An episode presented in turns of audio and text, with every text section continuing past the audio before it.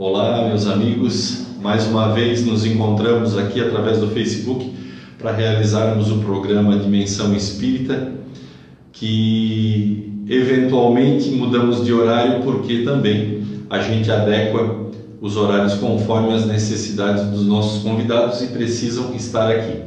Agora no Facebook a gente tem essa possibilidade, nós somos donos dos nossos horários. Hoje eu faço a direção do programa porque o nosso amigo Gilberto Lima teve um programa de família e precisou se ausentar. Nosso conhecido amigo Raul Júnior hoje é o nosso convidado. Ah, vamos falar de um assunto muito importante, é, formas de pensamento. Mas ah, nós temos agora uma, uma forma ah, diferente de começar os nossos programas a gente tem perguntado aos nossos convidados como a doutrina espírita chegou até eles ou como eles chegaram até a doutrina espírita. Raul, como foi teu contato com a doutrina espírita uh, e como fez tu vir, né, o que te fez vir aos estudos, à prática da doutrina espírita?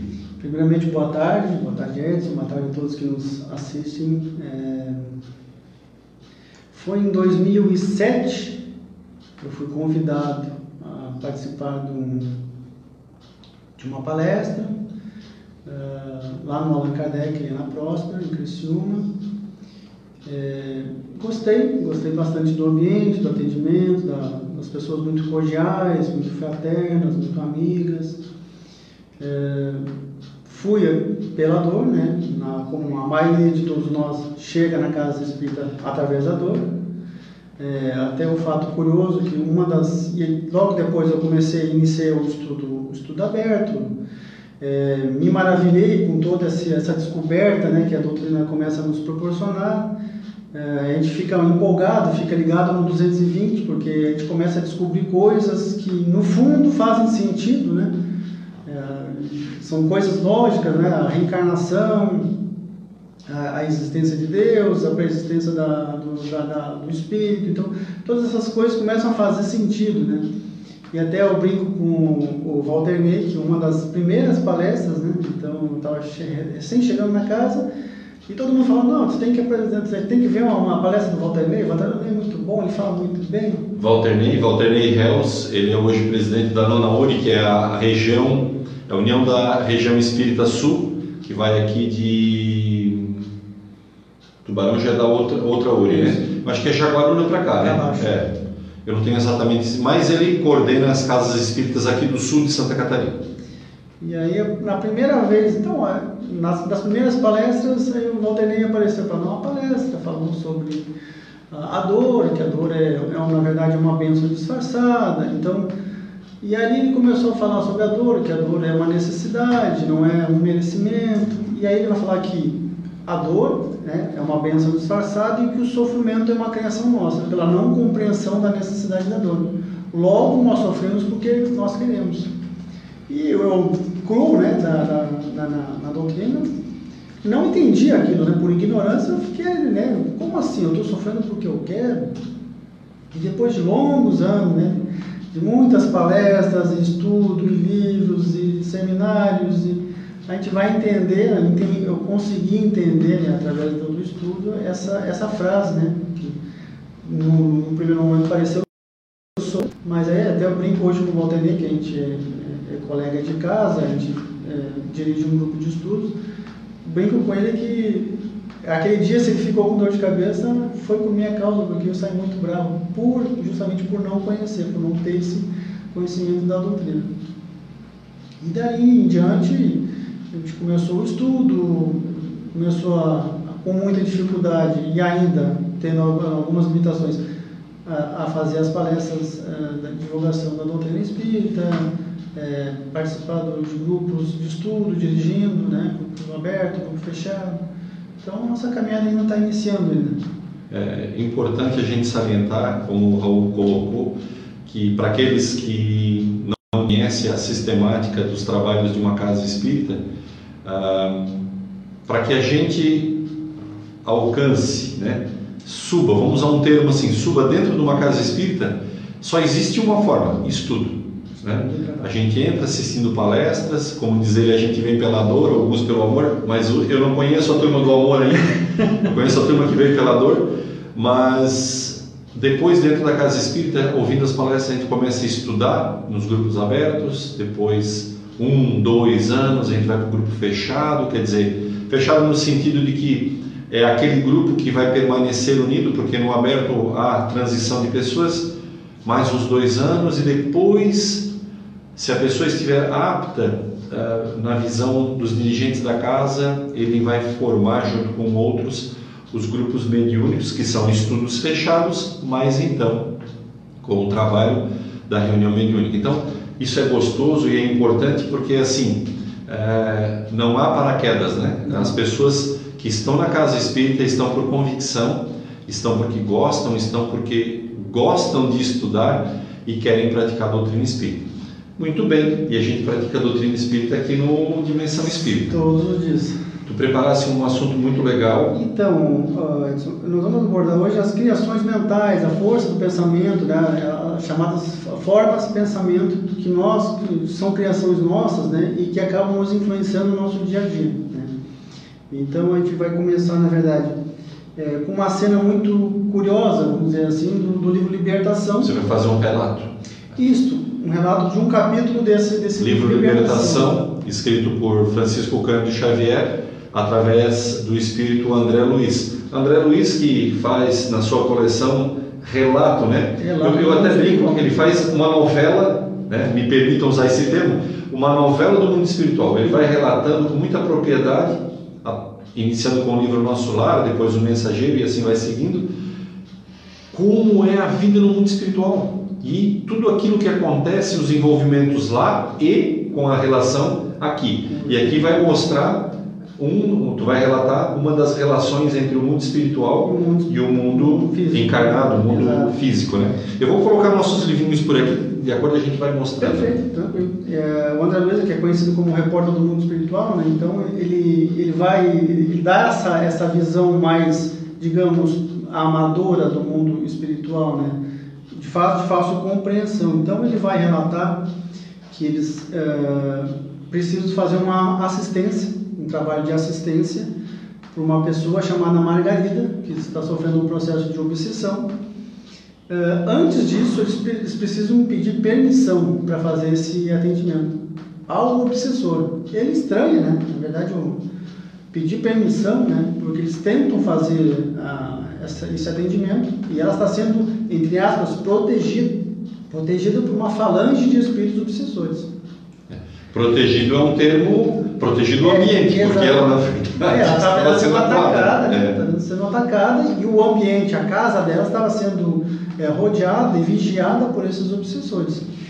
Então, é, André Luiz vai falar que a, o, o, o, o, dirigente, né, o, o, Gúbio e o Alexandre, que, que acompanhavam, eles vão, ser, eles vão ser, ser levados, né, vão ter que ir até uma cidade, no umbral, chamada Cidade das Trevas. E o curioso, nesse caminho, eles, eles param na metade do caminho. Umbral, para aqueles que estão tendo as, as, os contatos com a doutrina espírita, é uma região espiritual que fica entre a Terra, a crosta terrestre e as colônias espirituais. Obviamente, pelo nosso texto, vocês vão ver que a gente fala das dimensões espirituais dos pensamentos, então também é formado em pensamento, né, criado essa região onde os espíritos que estão em transição para as colônias e estão em perturbação passam. Usando uma analogia ao catolicismo, seria o purgatório, né? Aquela passagem de reacerto mental até que ele se encontre. Inclusive André Luiz passou por lá oito anos, né? Oito anos no umbral. Oito anos no umbral. Por necessidade. É, é, a gente tem, também tem um, a gente tem um estudo sobre o umbral que não é, não é um castigo. Não, né? não é castigo, é para é se encontrar, né? mentalmente. É uma necessidade, é uma etapa necessária que muitos têm que passar. E o Chico tem uma, uma figura muito, muito feliz, né? Que ele, ele classifica o planeta Terra como se fosse uma cebola com várias camadas, né? Que se sub, Dimensões diferentes, né? Exato. Que, que, que, que coexistem, né? Um, um, são dimensões que coexistem umas com as outras. Então, nessa dimensão que é chamada umbral, é, eles têm que ir até uma cidade chamada a Cidade das Trevas, falar com esse espírito que é o chefe dessa falange de obsessores, que é chamado o espírito chamado Gregório. Gregório. Então, no meio do caminho, eles param no meio do caminho e falam: olha, a gente vai precisa entrar nessa cidade, só que sem chamar atenção. Né? E aí o André Luiz percebe que eles estão com uma aparência saudável, estão com roupas limpas, né? roupas que são, são criadas mentalmente também no mundo espiritual. Eles estão é, com uma, uma leve uh, emanação de luz, bem fraquinho. Então, daquele jeito, chamarem muita atenção. Eles teriam que entrar na cidade, chegar até o chefe, sem chamar atenção, sem criar confusão. Então, o Google passa algumas instruções. O André Luiz não vai entrar em detalhes né, de como faz, de como eles, uh, a expressão foi é, rebaixa, uh, abaixar a vibração, rebaixar a Sim. vibração. Né? Ele não entra em detalhes, mas enquanto que começaram a fazer esses exercícios mentais, eles começaram a se sentir mal, começaram a se sentir tontos, né, uma tonteira forte, dor no corpo, mal-estar, e os três acabaram desmaiando. Quando eles acordaram, eles acordaram, se acordaram, demoraram para se despertar, para ver realmente o que estava acontecendo, eles se viram sujos, né, maltrapilhos, com aparência doentia, sem luz nenhuma, né, isso que Rubio, Alexandre e o André Luiz não são espíritos altamente evoluídos. São espíritos como nós, só que espíritos equilibrados no mundo espiritual. Já em trabalho. Já em trabalho. Então, são espíritos já que têm um, um equilíbrio mental e uh, espiritual uh, adequado para o ambiente. Então, eles, depois desse, desse rebaixamento na vibração, eles, conseguiram baixar a sua vibração, eles se, senti, se viram né, imundos, sujos, com aparência doentia, sem nenhuma emanação de luz, aí sim eles continuaram a, a sua caminhada, conseguiram entrar na cidade, passaram por alguns percalços e chegaram chefe. Isso serviu como um disfarce, né? Exatamente. Eles, eles conseguiram, entre aspas, né, se disfarçar como o, um da, da, da cidade. Então eles entraram, passaram pelos guardas, pelos portões, sem problema nenhum. A gente vê nos filmes, quando os soldados querem se camuflar, eles se sujam de lodo. Exatamente. Ou põem, põem arbustos sobre o corpo para que eles fiquem igual à vegetação em que eles estão introduzidos. Da mesma forma, os corpos espirituais dos três ficaram na aparência de debilitados espirituais. Né? Como os que moravam naquela cidade, então a palavra acho mais pode ser se camuflaram para entrar na cidade sem, sem oposição e aí a gente para para pensar né, nos, nos espíritos altamente evoluídos, que muitos já não têm o corpo espiritual por estarem muito evoluídos, o esforço que eles fazem né, para, para muitas vezes vir em missão na, na esfera terrestre, então a, a, que ponto eles têm que baixar a sua vibração, tem que criar, muitas vezes a gente vai uh, achar no, no, outro livro de André Luiz, que acho que é o Breves da Vida Eterna, que eles precisam criar um, eles entram num recinto, criam um ambiente todo para o espírito é, Asclepios, que é altamente evoluído, que ia, ia dar uma aula para eles, responder algumas questões é, significativas. Então eles criam todo mentalmente um ambiente e eles fornecem energia para que esse, esse corpo uh, espiritual pudesse ser criado para esse para que esse espírito altamente evoluído pudesse ser visto. Né? Mas voltando para a história, é, eles entram em conversação com esse espírito, é, e aí tem uma, uma conversa bem é, complexa, porque ele, o chefe da, dessa falange dizia: Não, vocês não vão conseguir, ela está sendo muito bem é, cuidada pelo, pelos nossos obsessores, pela nossa, pela nossa equipe. Ela vai desencarnar, e era uma obsessão por vingança né, de, de, de, desse espírito, desse desse espírito obsessor-chefe do Gregório, e eles conseguem, e finalmente o Gregório deu a, a, a permissão para que eles visitassem a Margarida. E aí eles foram, voltaram, voltaram para a esfera terrestre, foram até a casa, verificaram que a casa estava cercada de obsessores, entraram na casa, foram até o quarto de, de Margarida. E aí uh, o André Luiz ele se depara com uma imagem, uma, uma imagem bem forte, né? ele detalha a imagem que ela estava deitada numa cama, com uma aparência doentia, sem forças para nada, não tinha vontade de comer, uma visão perdida no, no horizonte. E aí ele, ele detalha o seguinte, que existiam dois uh, espíritos obsessores permanente, permanentemente no, no lado dela. Um uh, fazendo emanações uh, energéticas na cabeça e o outro no tórax. 24 horas por dia. E ele vai fazer uma, uma distinção ali de passes como emanações energéticas positivas e, passe, e emanações magnéticas como fossem negativas. Ele faz uma, uma, uma breve diferenciação. Então ele, eles, eles vão tem todo um processo extremamente complicado essa situação. E ele detalha também algo é, que é meio impactante como a gente vai está iniciando né? Quando a gente começa no livro do André Luiz a gente está iniciando.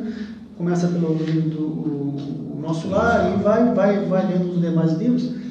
Ele ele uh, relata que uh, esses espíritos obsessores eles colocam corpúsculos é, ovoides é, muito próximos da cabeça da, da, da Margarida. Explicando, o nosso assunto é pensamento e por incrível que pareça, quando um espírito ele normalmente por culpa ele entra naquela fase de auto se culpar, né? então ele fica pensando, pensando, pensando sempre naquilo que ele fez e muitas vezes por um obsessor ele fica soprando no seu ouvido, intuindo dessa forma você é culpado, você é culpado, você é culpado, e a pessoa fica sempre pensando que é culpada. Isso é um processo longo, mas ela vai de tal forma perdendo a sua aparência espiritual. O seu corpo, né, que, que é o corpo perispiritual que dá a, a forma ou a, ele congrega o espírito ao corpo físico, né, ele faz essa ligação, ele perde a forma de tal forma que ele fica igual um ovo. E aí, então a expressão usada por André Luiz, ovoides. ovoides, que são espíritos que não têm forma e sugam por este movimento de pensamento contínuo de culpa as energias daqueles que também pensam em culpa. Então, há essa fluidez né, de pensamentos. Eles não vão sugar energias de quem está pensando bons pensamentos, mas sim na vibração daqueles que também estão em culpa. Em pensamentos similares. Então, ele vai explicar tem, existem fios muito tênues ligados à cabeça da, da Margarida, sugando a energia vital dela continuamente. Então, ele, ele, a imagem é muito forte né, que, ele, que ele passa. E, aí, e a situação é tão grave que necessita de intervenção de esferas superiores, muito superiores, para uh, conseguir contornar toda essa situação. O livro é muito bonito, são cenas André Luiz ele vai aprofundando nesse, nesse assunto de obsessão, né, de como acontece a obsessão, e ele vai abordar esse assunto da, da força do pensamento, né? das, das, emanações, das criações mentais. Então também é um assunto que é muito abordado nesse livro. É, ele estuda justamente essas criações mentais é, que os espíritos projetam em torno de nós e que nós, encarnados, também projetamos em, em, em, ao nosso favor ou contra nós. Né? Eu te falei que eu o nosso palestrante do material e a gente foi estudar para trazer algumas outras informações complementares àquilo que o Raul ia falar. E aí eu estava lá vasculhando na internet, que é um manancial de grandes informações, e peguei uma palestrinha, um, um pedacinho de uma palestra que foi retirada de um congresso em que o uh, Haroldo Dutra Dias, é, juiz de direito lá de Minas Gerais, Belo Horizonte, que é um grande divulgador da doutrina espírita, falava sobre Emmanuel e André Luiz com relação ao pensamento. O que eles uh, nos apresentam a respeito do, do, do, pensamento. E aí ele fazia uma, uma, uma brincadeira de que uh, nós temos, por exemplo, nos olhos duas glândulas, que são as glândulas lacrimais, que expelem um hormônio que é o, a lágrima. Mas temos glândulas internas, uh, como a vesícula, como bilis, outras tantas ah, ah, glândulas que expelem material, seja lágrima ou a, ou a bilis que vai ser colocada lá no estômago para ajudar a fazer a digestão.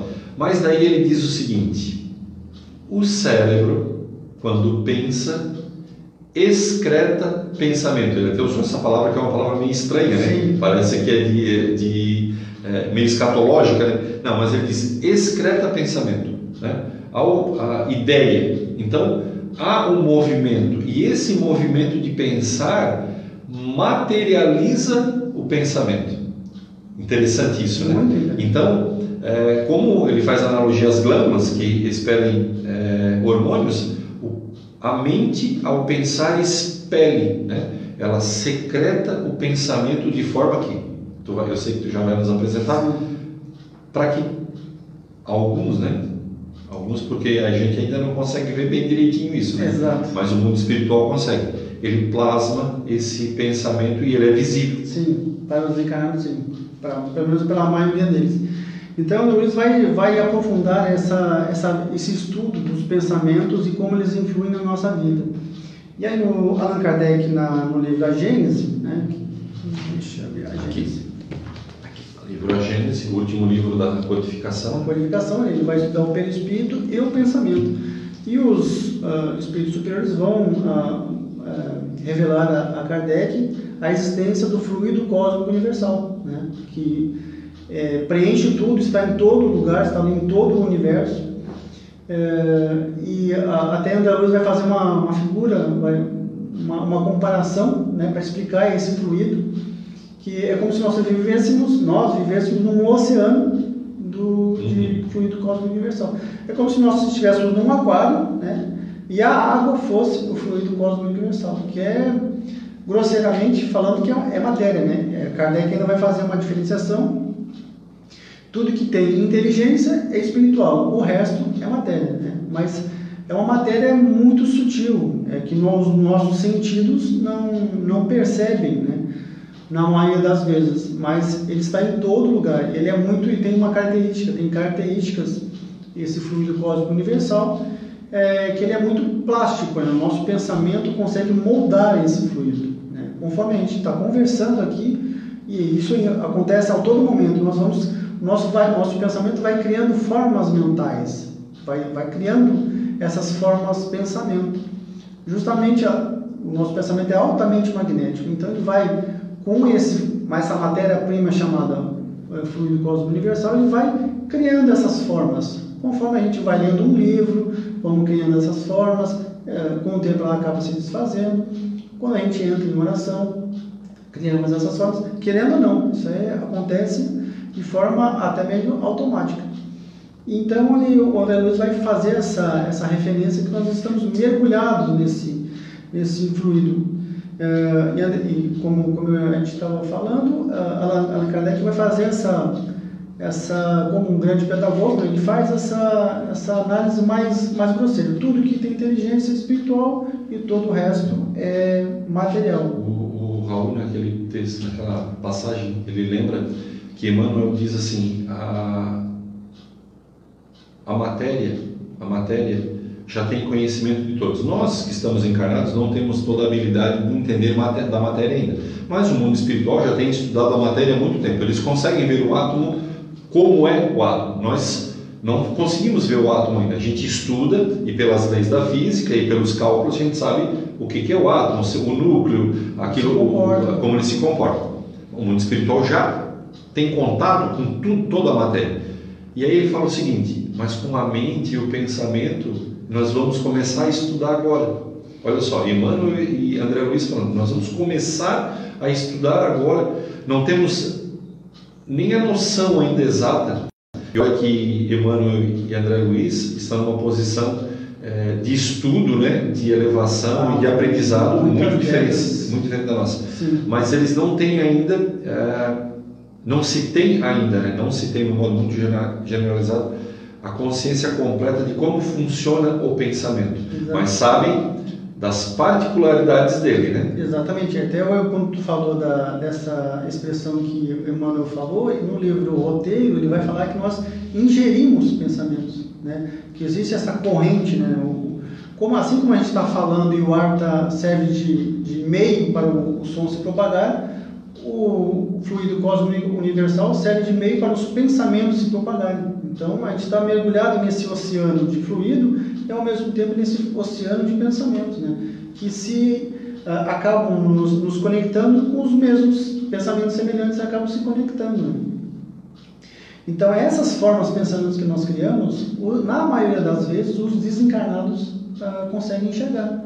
É como se eles tivessem uma grande televisão aqui eles não conseguem acessar o nosso, o nosso pensar, mas eles estão vendo é, nessas criações mentais o que nós pensamos. Alguém já está com medo, mas será que todo mundo já está vendo o que eu estou pensando? Na verdade, o Raul fez uma, um grande exemplo no começo, que ele falou da cebola, né? A cebola ela é feita de camadas. Obviamente, as vibrações, quando ele fala das camadas, são as camadas vibra, vibracionais. Quem que vai ver meu pensamento? Todo espírito que for superior à minha camada vibracional. Então, o meu anjo de guarda uh, e os espíritos superiores veem aquilo que eu penso. Mas e aquele que vai me obsediar? Ele vai enxergar o meu pensamento quando o meu pensamento tocar a mesma vibração do pensamento dele. Então, o Raul vai abordar, mas então, meu anjo de guarda, os espíritos superiores, veem o que eu penso? Vem. Só que assim, eles têm muita coisa para fazer. Eles têm muito trabalho para fazer. Eles não vão ficar prestando atenção em tudo que a gente está até porque se a gente está querendo pensar coisas que não são legais, eles têm outras coisas para fazer. é, o nosso anjo de guarda não cuida só da gente, cuida de, de outros tantos. Se, se, pelo livre-arbítrio, se a gente quiser pensar coisas uh, não, não tanto evoluídas, eles pensem aí, vai, continua, vai no teu pensamento aí, que eu vou fazer outras coisas que eu preciso continuar minhas tarefas.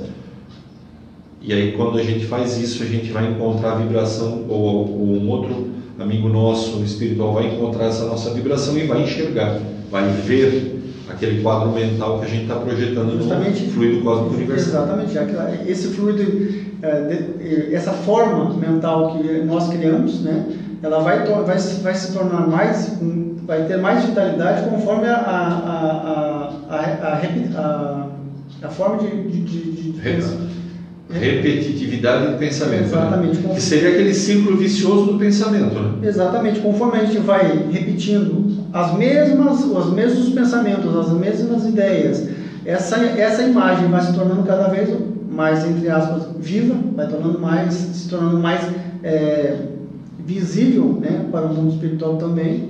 Então, eles não conseguem penetrar nos nossos pensamentos. Mas no momento que a gente vibra na mesma faixa, na mesma frequência, esses espíritos conseguem ver essas formas mentais, essas formas de pensamento. E aí se, se comprazem ou não né, uh, com, essas, com essas formas. Então. Uma coisa importante que o Haroldo falou assim: quando a gente projeta qualquer pensamento, nós estamos falando de pensamentos que podem ser não nobres ou de pensamentos nobres, mas quando a gente pensa alguma coisa, essa alguma coisa é projetada e nela vai uma série de coisas juntos. É muito interessante, é como se fosse um envelope com vai com aquilo que está dentro do teu coração. Eu até vou ler porque são tantas informações. Olha aqui o que, que ele diz. Ele diz assim: carrega consigo o sentido que, daquilo que a gente está pensando, os desejos por que a gente está pensando, o pensamento, as ideias, os arca, aquilo que formulou aquela ideia, o arcabouço dessas ideias, as memórias que a gente tem que fizeram vir essa ideia, a vontade que a gente tem referente àquilo que a gente está pensando. Então, a gente meio que se despe, né? Quando a gente pensa, e aí nós vamos pensar é, num, numa situação não nobre, a gente se despe, né? Porque a gente põe fragmentos do nosso eu completo lá, né? Baixa totalmente a guarda. É, ela é, é, tão, é tão, é, tem tanta vitalidade essa forma de pensamento que ela começa a influenciar a nós mesmos. É nós a criação e a criação começa a influenciar de forma positiva ou de forma negativa. Uma, um grande exemplo é quando a gente está uh, orando, né? Ou muitas vezes na, na, na, hora do passo, na hora da palestra, uh, uh, o dirigente que está do, do trabalho Vamos imaginar a imagem de Jesus Cristo. André Luiz vai falar que a imagem de Jesus Sim.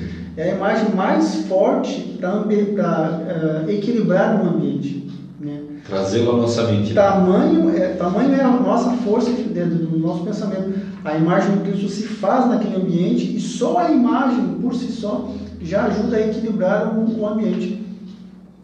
É, não é à toa né, que na, quando tem o, o quando dois ou três é, estiverem reunidos, em meu nome, nome, lá eu estarei. Né? Então, quando duas pessoas, três, quatro, cinco, cem pessoas estão tendo o mesmo pensamento, a, fazendo a mesma criação mental, o Cristo se faz presente ali através da imagem dessa criação e também através dos trabalhadores. Né? A, a força do pensamento é tão grande que o próprio Cristo, né? É, o próprio Cristo, é, quando fazia as suas curas, né, os chamados milagres, a primeira coisa que ele perguntava é: Você crê que eu posso te curar? Né? Justamente para desarmar aquela, essa capacidade mental da pessoa. Você, ah, você tem certeza, você realmente acha que eu posso te curar? A pessoa tem. Então, toda essa, essa vibração, toda essa esse escudo mental que a gente muitas vezes mantém se cair ao chão. Né? Então ele fazia do uso desse fluido que está todo aqui, a gente está falando de um Cristo, né? no livro Caminho da Luz, no primeiro capítulo, Emmanuel vai dizer que antes da criação do planeta, Jesus já era o Cristo, já era, era pertencente a uma comunidade de espíritos puros e ele já era o Cristo. Fez uma referência, o Raul fez uma referência antes da criação do planeta. Né? Mas se a gente parar para observar, e agora pelos estudos ah, dos, dos, astrônomos né, e a evolução das leituras espaciais com o Hubble e com outros tantos elementos físicos, a gente observa que cada elemento, cada planeta, cada satélite, cada cometa, cada fragmento que está espalhado no, no universo está assim de uma forma. É, me falta até o adjetivo. Colocada à mão. Né? No, seu devido, no seu devido lugar, na sua devida distância, na sua devida, no seu devido movimento. É, o Haroldo lembrava que assim, a, a, matéria, né, que é essa que, que a gente conhece, que é essa que forma os corpos celestes, nos quais, os quais estão todos envoltos pelo fluido cósmico universal, porque ele não está só envolvendo a Terra, ele está envolvendo o universo. Uh, ele ordena isso de tal forma. Só que a matéria por si só, pela lei da física, ela quer se desordenar. Ela, ela é desordenada. Né? Se a gente deixar, ela se desordena. Uh, mas como diz ele, há um pensamento primeiro que ordenou de tal forma as matérias de forma que cada uma está posicionada no universo, no seu local, na sua função e ali ordenado. E aí tu fala de Jesus Cristo, que participou dessa forma pensamento, né? ele, ele participou dessa forma pensamento que foi juntando cada grão de poeira celeste que se formou lá, o primeiro planeta, né? aquele planeta lá atrás, muito rudimentar, que é a Terra hoje. Então, os pensamentos de muitos uh, espíritos evoluídos foram congregando matéria até que hoje Perfeito. nos trouxe até o dia de hoje. A, a ciência, inclusive, a gente está falando de fluido cósmico universal, hoje a, a, os físicos, os grandes físicos e astrônomos é, estão pesquisando a chamada matéria escura, matéria X, né? Que hoje essa matéria X, a energia X, elas, são, elas compõem na, da, do, do, do volume do universo conhecido 95% da massa do universo né, que, que existe. Os planetas, cometas, estrelas, tudo que a gente pode conhecer de, de, de orbes no, no universo, de, de, de corpos celestes, representa 5%. Fazendo assim uma definição muito simples, nós somos elementos do pensamento de Deus, né?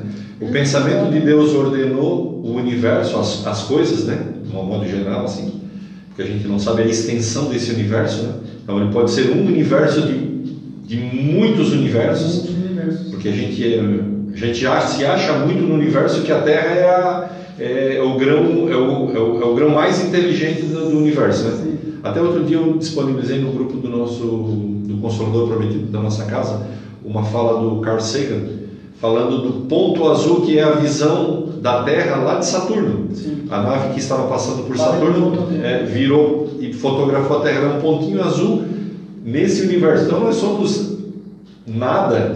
Por universo somos é, insignificantes. insignificantes. Mas obviamente, para o olhar de Deus, nós temos uma significância. Aliás, cada um de nós, espírito, temos uma significância. E por isso que somos universais, porque estamos inseridos nesse universo. Então, essa ordenança toda de, de Deus no seu pensamento e colocar todos, nós estamos inseridos nela. Hoje eu sou Edson, corpo, né? mas meu espírito é diferente, e o Raul diferenciou isso: espírito é diferente de matéria. A, a matéria está envolta pelo fluido cósmico universal e um corpo hoje me deixa habitar aqui, né?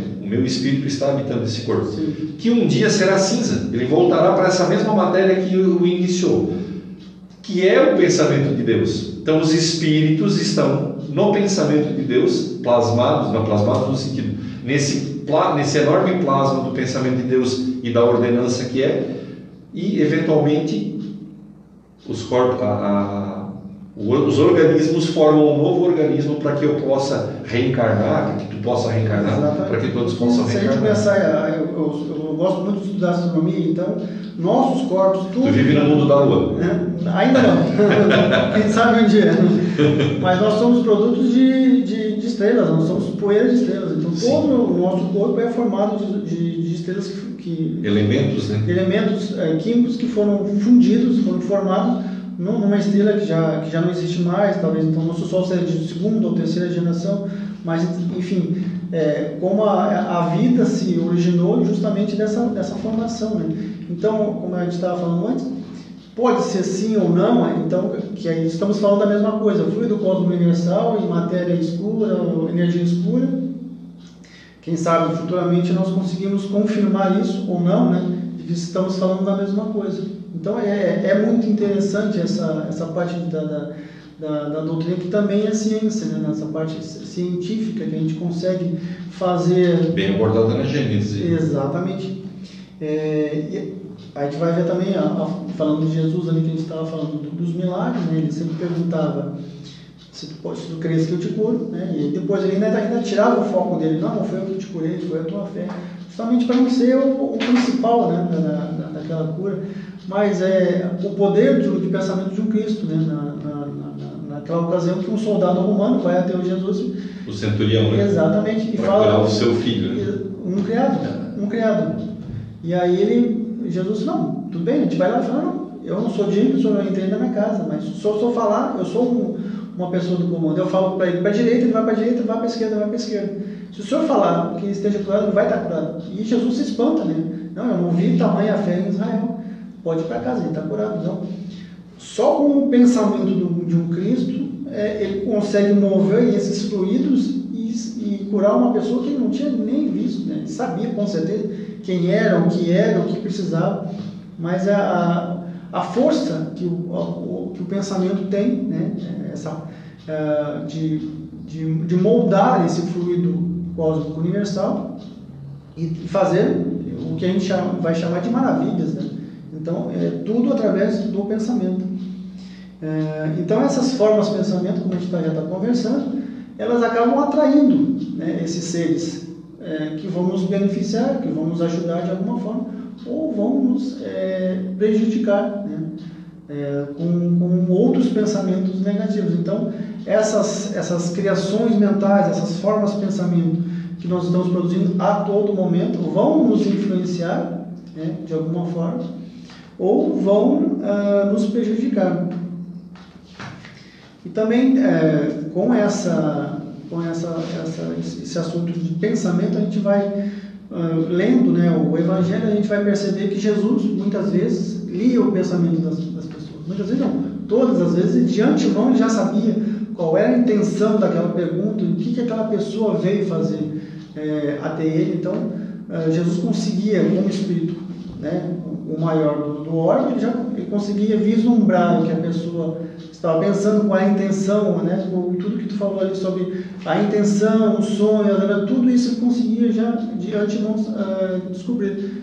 E a gente vai ver também Chico Xavier, dezenas de relatos aos montes das pessoas que mais próximas dele, diziam que Chico lia pensamentos. né? Eu pensei em Chico Xavier, Chico, eu preciso falar com o Chico urgentemente. O telefone tocava, era o Chico.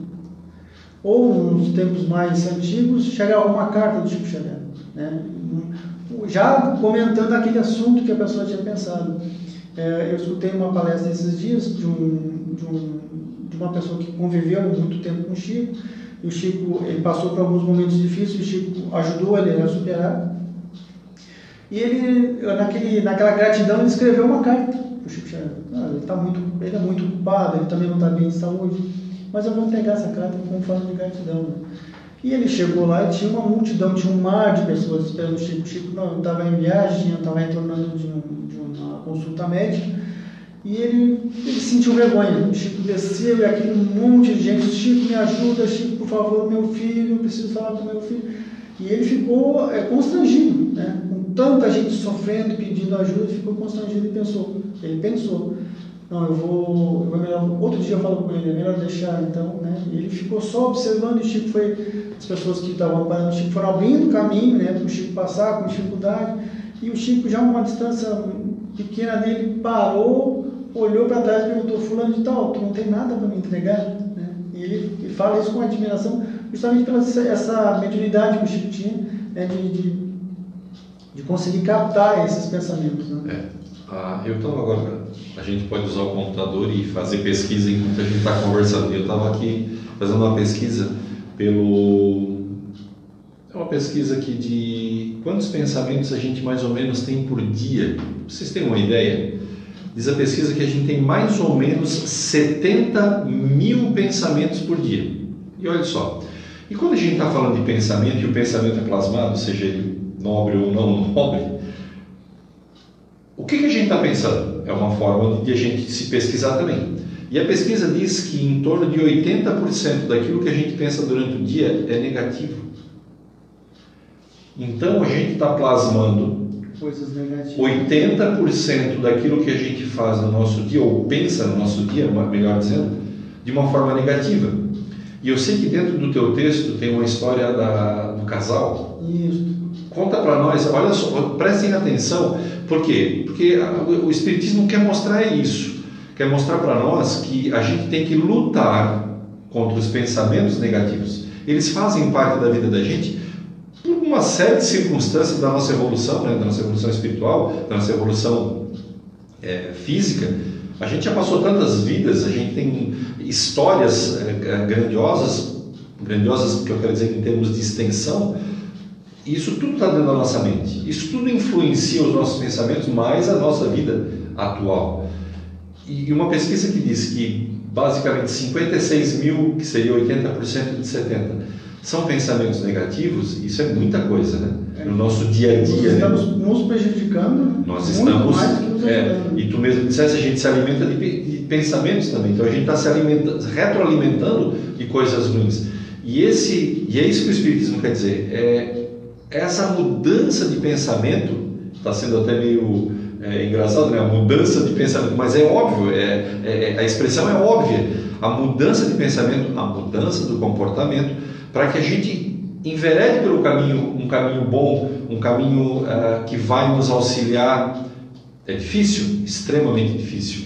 Vai acontecer agora? Não, demora tempo, mas há de ter o início.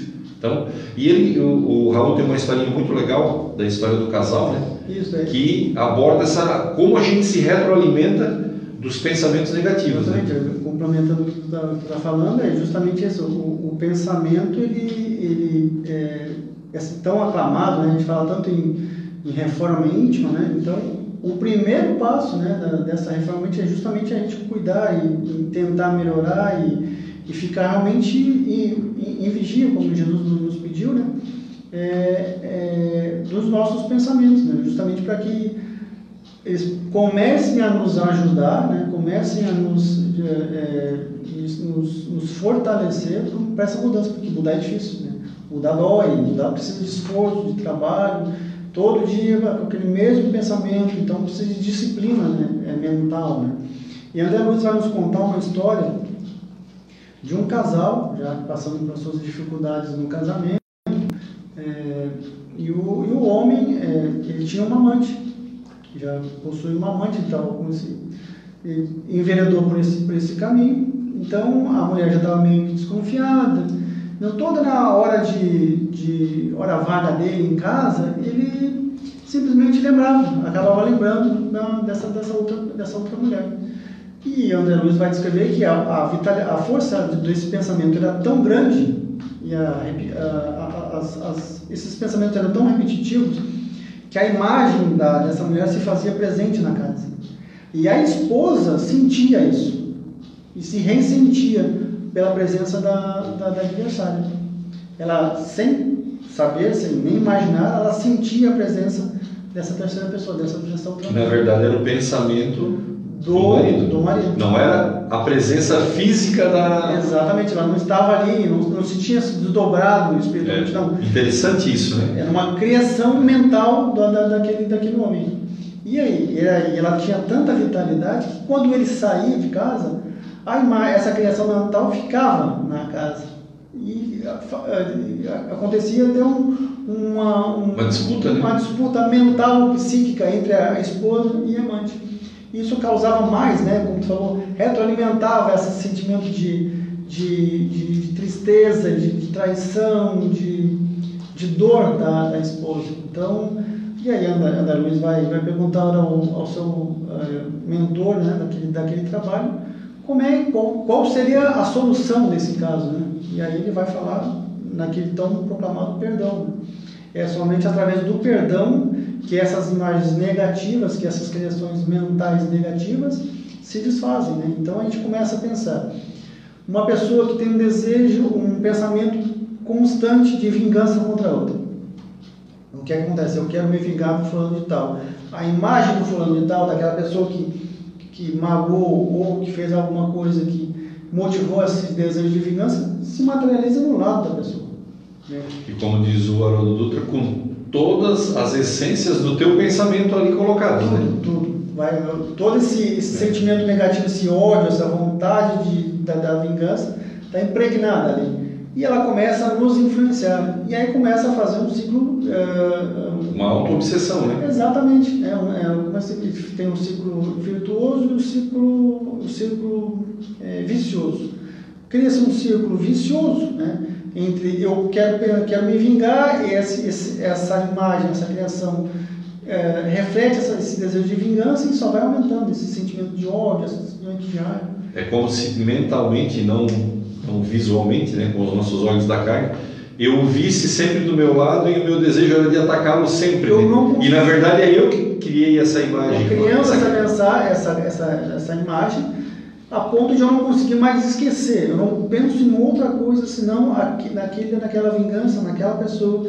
E isso vai alimentando cada vez mais, vai se tornando aquela imagem, essa criação cada vez mais forte, a ponto de a gente não conseguir mais pensar em outra coisa e E aí, aí vão, descamba para caminhos da doença e eh, Como- doenças psicossomáticas. Exatamente, como diz, exato, até como diz o Chico, é, uma vez eles foram fazer um trabalho numa prisão, e aí chegou uma pessoa do lado do Chico, do lado do Chico e perguntou, Chico, deve estar cheio de obsessor aqui dentro, né?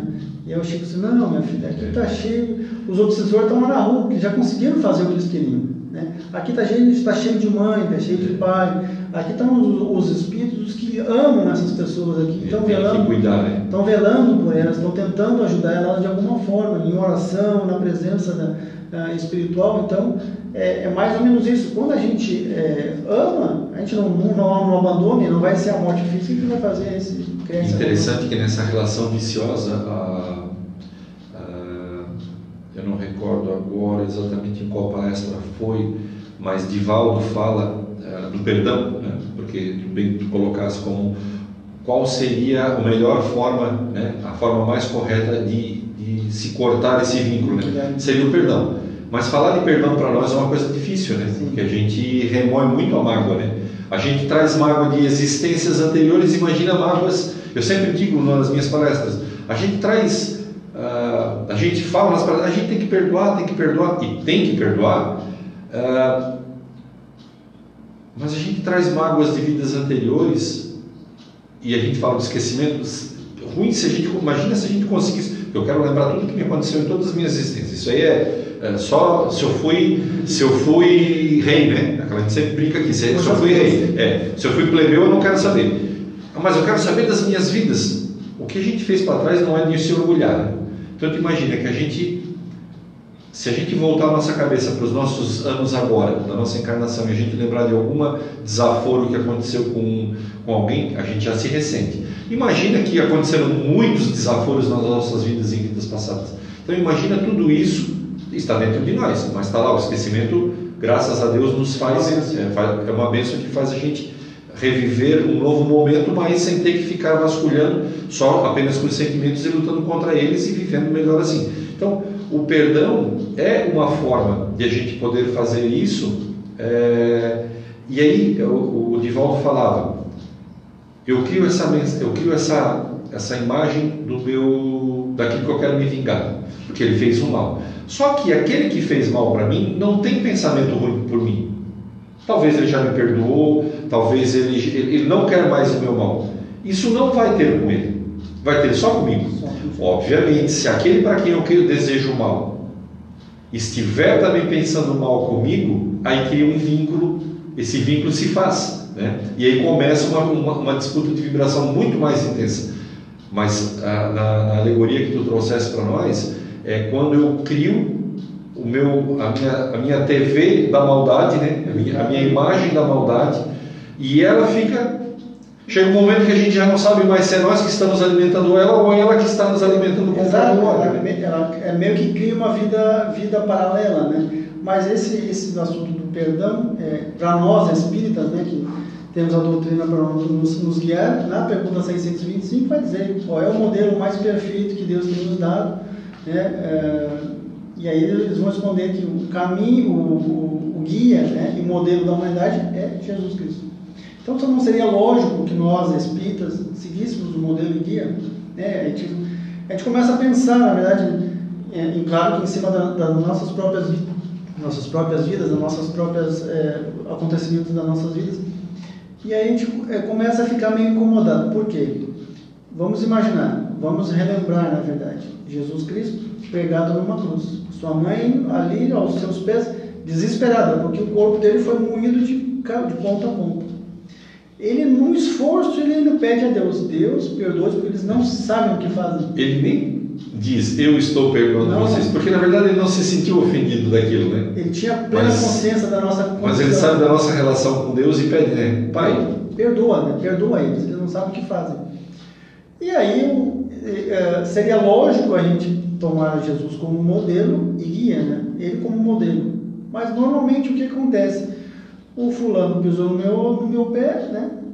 Jesus, a gente acha muito bonita essa cena. Jesus perdoa, o pai perdoa eles que não sabem, eles não sabem o que fazem.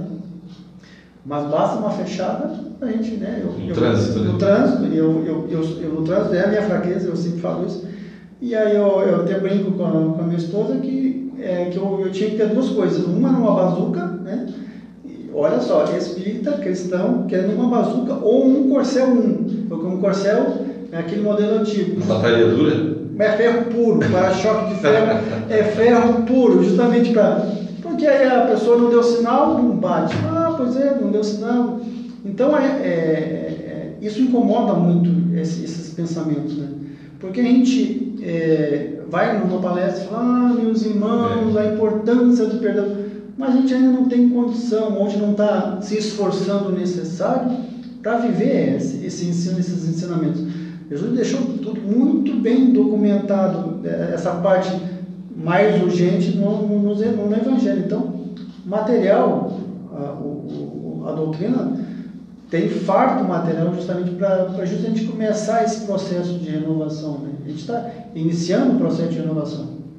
Vai durar séculos, talvez milênios, mas a gente está iniciando esse processo.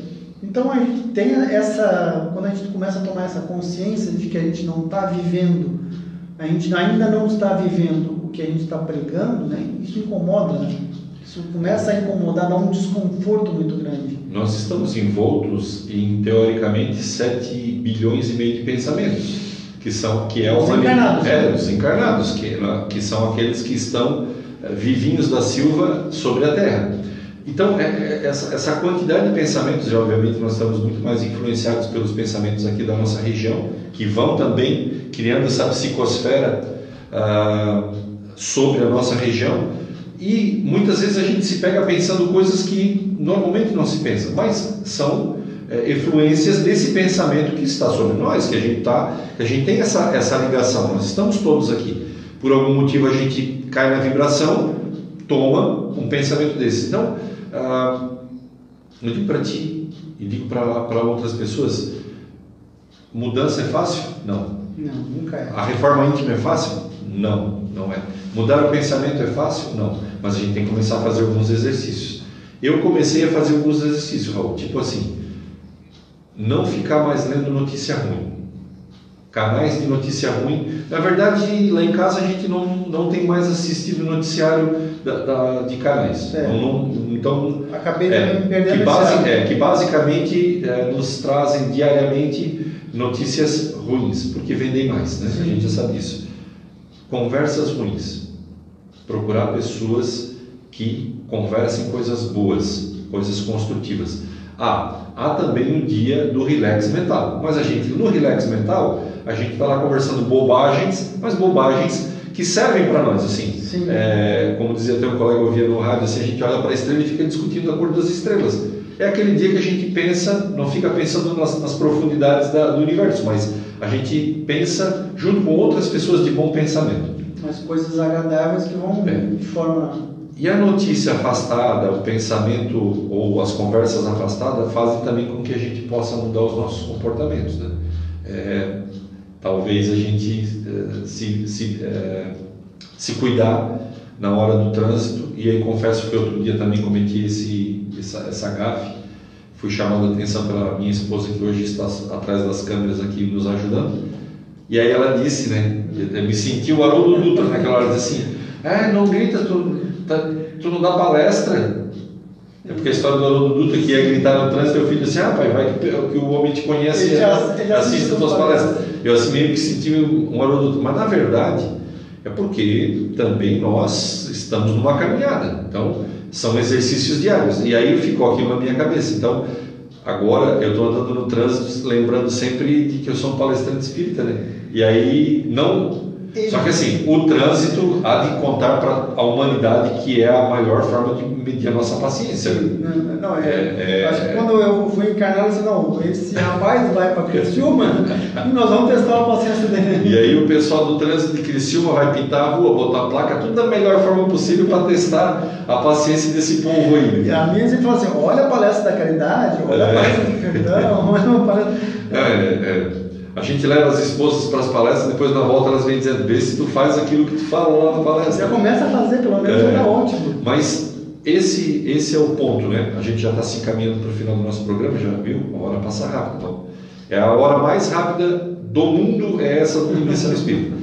Ah, a proposta do Espiritismo com relação a pensamento, comportamento, mudança, né? Que fazem parte desse contexto em, em, que o pensamento está inserido, né? sim, né? Sim. Porque ele, ele, ele, ele, nasce, né? Ele nasce daquilo que a gente está envolto. Nós experimentamos a influência dos bons pensamentos e dos maus pensamentos todos os dias, né? Por exemplo, no, quando a gente vai é, tem que é, tem que ir num velório é, cumprimentar alguém que dos do nossos conhecidos e a gente chega no velório, a gente sente aquele clima pesado, né? A gente, nossa, o ar está pesado. Não, não, é o ar que está pesado, é o, o ambiente está pesado justamente pela somatória desses pensamentos de tristeza, de dor, de desespero, que estão moldando esse fluido cósmico universal e algumas pessoas são mais sensíveis, são menos sensíveis, captam esse, esses, esses pensamentos, essas formas mentais que estão no ambiente e a gente consegue sentir a mesma coisa, ao contrário, quando a gente vem na casa espírita, numa casa de oração, a gente sente aquele ar, aquele ar leve, a gente chega carregado, sai leve, sai melhor, justamente porque as criações mentais das, dos espíritos encarnados e desencarnados naquele ambiente são criações boas, positivas. A proteção, né? Sem contar toda a proteção, a limpeza que é feita antes, durante e após as palestras, né? Então, a limpeza do ambiente, né? E, é importante lembrar que a gente acha, a gente acha não, tem certeza de que nos centros espíritas, nos templos, nas igrejas, nas sinagogas, eh, nas mesquitas, há um ambiente eh, propício para as boas emanações. Mas a gente tem que fazer esse exercício nas nossas casas também. As nossas casas, que são os lares dos nossos corpos. A gente vem tomar instrução espiritual na casa espírita, mas nós vivemos nos nossos lares e, e, e é lá que a gente tem que ir, junto com a família, é, criar emanações, pensamentos, de forma que também seja leve a nossa casa, evitando a discórdia, evitando a, a, a briga, evitando a, a fala alta, naquele sentido de discussão, e trazendo para dentro das nossas casas a oração, Jesus na sua essência, o Evangelho, o evangelho do lar, que é um exercício que a gente nunca vai deixar de, de trazer e de informar que é aquele dia da semana que a gente escolhe aquele horário marcado com a espiritualidade para a gente ler o Evangelho, o Evangelho segundo o Espiritismo, que está aqui. A gente abre aleatoriamente ou na sequência, como queira, lê, explica com as próprias palavras e é, eu queria ter, eu não tenho, eu queria ter. São das poucas coisas que eu gostaria de ter dessa relação com o mundo espiritual, é ver uma reunião de, de evangelho lar. Assim, é, todas as, as entidades que ali são trazidas, tanto, aquela, tanto aquelas que precisam igual a nós ou mais que nós ali, e, e, e as entidades protetoras que cuidam. Diz, eu não sei, é, foi uma outra pessoa que passou por aqui que nos comentou, que o Evangelho no lar, ele feito numa casa, ele traz luz para o quarteirão.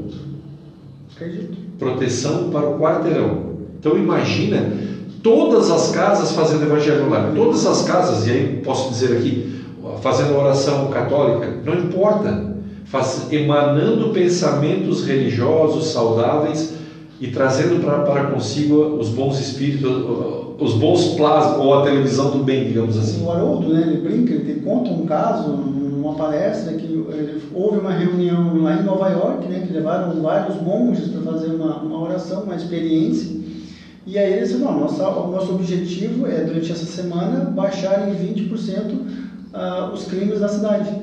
E o chefe da polícia até riu, brincou e falou: para baixar 20% da criminalidade em Nova York, a gente precisa de meio metro de neve. Então, isso meio, meio, meio, meio metro de neve. Certo. Meio Porque ele para tudo, né? Para a cidade inteira. Uhum. Então, eles fizeram uma reunião, teve aquele esse encontro, então eles ficaram em uma semana, última semana fazendo orações. E, coincidentemente ou não, naquela semana desse encontro, a criminalidade baixou 20%. Né? Tanto que no encontro novamente com o chefe, acabou de levar meio metro de neve na, na cidade. Então, é o poder do pensamento. Sim. A gente tem tempo ainda? Ou... Não, nós já estamos encaminhando. Inclusive, eu ia pedir para ti fazer as considerações finais dentro do, do tema. Né? Já que nós estamos falando. Na verdade, nós temos tempo, Sim. mas a gente respeita também aquele que claro, nos assiste. Claro, claro. Falando dessa da importância do pensamento, da força do pensamento, gente, é, eu queria falar, talvez eu acho que já, já, já tenha contado aqui, mas eu vou, vou falar novamente é, sobre a, a, força do pensamento da, da, das, da, dos, dos, milagres de Jesus, né? que num determinado dia do estudo aberto, uma pessoa é, me perguntou, uma pessoa de uma outra religião me perguntou, por que, que em outros templos de oração, né, ele citou os templos, é, acontecem ainda milagres de, de Jesus Cristo e, no, e, na casa espírita não acontece. Né? Então é a importância do estudo, de a gente estar num ambiente protegido, a gente está sendo constantemente é, é, apoiado, né? sustentado por uma equipe espiritual que vamos intuir, né? Então o que, que eles vão, o que, que usa, se usa na, na, na intuição? tudo aquilo que tu viu de palestra, que tu leu, que tu estudou, todas as opiniões positivas. A biblioteca mental, né? Biblioteca mental, exatamente. Então, a espiritualidade usa essa biblioteca mental, ah, muitas vezes, nessas situações que eu não, tinha, não tinha a menor ideia do que eu ia falar. Né? Então, a gente acaba sendo intuído, ajudado pela espiritualidade daquele trabalho. Aí, aí eu comecei iniciando assim, primeiro ponto. Jesus era o Cristo né? Era o Cristo do planeta. Então ele, ele formou o planeta, ele formou todos esses os corpos que hoje a gente, a, nossos espíritos habitam. Então, uh, para trabalhar todo esse fluido cósmico universal, para ele é muito fácil. Né? É muito fácil para ele. reconstruir uma parte do corpo, devolver uma função do corpo, por um Cristo é muito fácil. Segundo ponto, Jesus não veio para a Terra para fazer milagres. Né? Ele veio para pregar o seu evangelho, tinha uma missão gigantesca e ainda tem, de como ele prometeu a, a Deus, não vou perder nenhuma ovelha, não foi a maioria, nem a, uma parte, não, não perco nenhuma ovelha. Isso é uma promessa de Jesus. Então, ah, uma coisa é a gente, por exemplo, ir para a África, uma coisa é a gente saber que na África morrem crianças de fome. Uma coisa, outra coisa é a gente ir para a África e ver na nossa frente uma criança morrendo de fome. A gente vai fazer qualquer coisa para salvar aquela vida. Mesmo sabendo que amanhã a gente não vai estar ali, mas naquele momento a gente faz qualquer coisa. E o Jesus, por é, piedade, né, vendo toda aquela miséria das pessoas naquela época, fazia ah, todo tipo de milagre, mas não era a, a missão principal do Cristo. Né? E em terceiro, terceiro ponto, quem disse que Jesus não continua fazendo seus milagres? Né? Que todo mundo, a gente, falou, começou aqui, que chega através da dor, na casa espírita. Então a gente chega com uma, uma dor gigantesca. A gente chega na casa espírita cego e paralítico. A gente não enxerga a dor dos outros, a gente não tem a ideia que os outros sofrem tanto quanto a gente. Né? A gente não, tem, não, não consegue ainda ver que os outros também sofrem e às vezes muito mais que nós. Conforme a gente vai estudando a doutrina, a gente vai começando a iniciar o trabalho na doutrina espírita, a gente vai percebendo que outras pessoas também sofrem. Também passam pelas mesmas dificuldades e muitas vezes dificuldades maiores que as nossas. E a nossa dor vai diminuindo. E a gente vai conseguindo enxergar o outro. E enxergando o outro, a gente deixa de ser paralítico, começa a trabalhar em favor do, do, do próximo. A gente percebe que os outros precisam da nossa, da nossa ajuda. E a gente, esse processo de cegueira, de paralisia, a gente iniciou ainda, a gente ainda, ainda está em tratamento. Então, a, é, a, a gente precisa, na verdade, é, é ter essa, essa responsabilidade, essa consciência de que o pensamento é, é criador, ele tem muita força. O Cristo fazia tudo isso através do, do, do, seu pensamento. Todo tem toda a doutrina falando muito sobre a questão do pensamento, da força mental, das criações mentais. Então a gente precisa ter essa essa iniciativa, né, o nosso primeiro passo né, da nossa reforma íntima, da nossa mudança, é ter controle ou começar a ter controle. Né? Divaldo sempre fala, quando vier um pensamento negativo, imediatamente substitua. Troca por um pensamento positivo. Ah, mas não é fácil. Ninguém disse que é fácil. No, nos primeiros momentos. É um exercício, né? Exatamente, vai ser muito difícil. Mas com o tempo, com persistência, esses, esses, esses pensamentos vão ser sendo substituídos. E aí, aí, daqui a pouco vira automático. Né? Chega um pensamento, opa, isso aqui não é meu. Muda, já começa a pensar, ó, entra em oração, pensa em Jesus, pensa, vai trabalhar, né? De cabeça vazia, né? Jesus, Jesus tá. Então a gente começa, a gente está iniciando esse processo, então é importante que a gente nos, se, se ajude, né? A gente precisa nos ajudar, precisa. É, Jesus, a espiritualidade, toda a doutrina está aqui para nos auxiliar, para que nós começamos a dar os primeiros passos. Mas a gente precisa do, dar esse, esse, primeiro passo, né? Nós precisamos. A vontade, né? A vontade, a gente precisa disso. Raul, agradecemos é, profundamente por teres aceitado o nosso convite. Eu que agradeço. Preparado esse tema que é muito importante para nós. É, e pedir sempre, né, para que Deus, Jesus, possa derramar sobre nós as suas bênçãos, porque a gente nasce relativamente cego, né? E como tu bem disseste, é, acontece milagres na nossa vida em que a gente se encontra com Jesus e ele faz o milagre da cegueira, né? De curar, como curou o cego lá no poço, é, poço de Jericó, se eu não estou enganado. Ele nos tira a nossa cegueira quando a gente se propõe estar com ele, né? a cegueira da sabedoria, a cegueira da ignorância para a sabedoria daquilo que ele nos propôs como uma boa caminhada. O Dimensão Espírita fica por aqui essa semana e a gente se encontra na próxima semana, se Deus quiser. Que assim seja.